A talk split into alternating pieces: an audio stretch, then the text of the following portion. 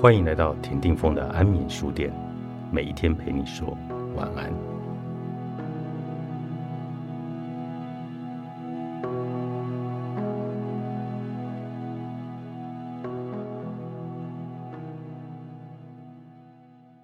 大多数的人的快乐都取决于境遇。当一切顺心就如意，当事与愿违就不如意。外境怎么变化，心境也会随着转变。然而外境往往无法尽如人意，那就是为什么人们经常不快乐。所以，从心理学家到励志大师，都一再提到静随心转，正面思考。我们的心要因不同的环境和处境去做不同的调试与转变，才能够顺应各种外境。有时我们会碰到一些人，境遇并不好。他们却活得很快乐，还有一些人处境很悲惨，却可以苦中作乐。为什么呢？其实关键就在于正面思考，将这种转念发挥得最淋漓尽致的人，无疑是丹尼尔·迪佛笔下的鲁滨逊。当鲁滨逊漂流到无人荒岛时，他并没有茫然失措地坐等死神的召唤，他做了一件事，救了自己。他从海滩上捡起船，乘后漂流到海边的纸和笔，并列出两张表：一张列着他现在所面对的困境，一张列着他拥有的优势。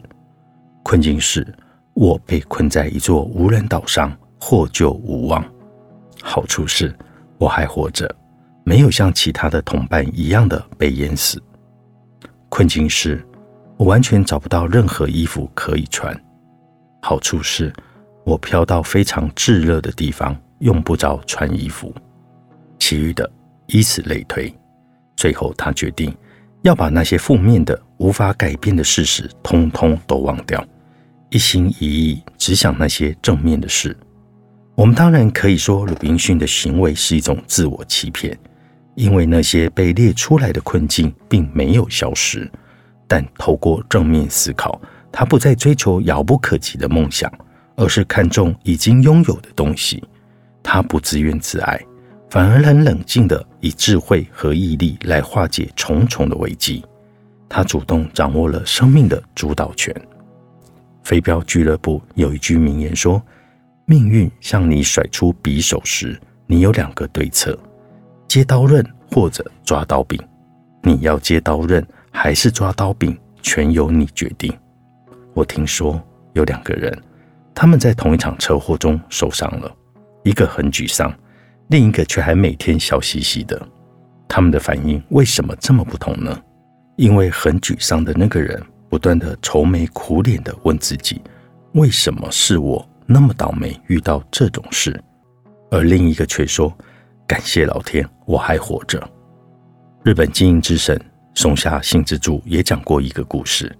有两个乡下人一起到城里谋生，他们一到城里就目睹了一幅景象：城市里有人在卖水。甲说：“这城市连水都要花钱，生活费用太高，很难维持生计。”于是打退堂鼓，回到乡下去了，从此过着贫困忧郁的生活。乙的看法正好相反，他说：“城市里连水都可以卖钱。”那么赚钱一定很容易，于是留在城里工作，发展出一番事业来。生活本来就不完美，不管什么环境，即使它看起来是负面的，我们也必须要去尝试看它有正面的部分，这就是乐观。即使在最糟糕的状况下，也能够看到最好的一面。我们无法改变处境，但可以改变心境。我们无法改变人生，但可以改变人生观。没有错，只要面向阳光，你就永远看不到黑暗。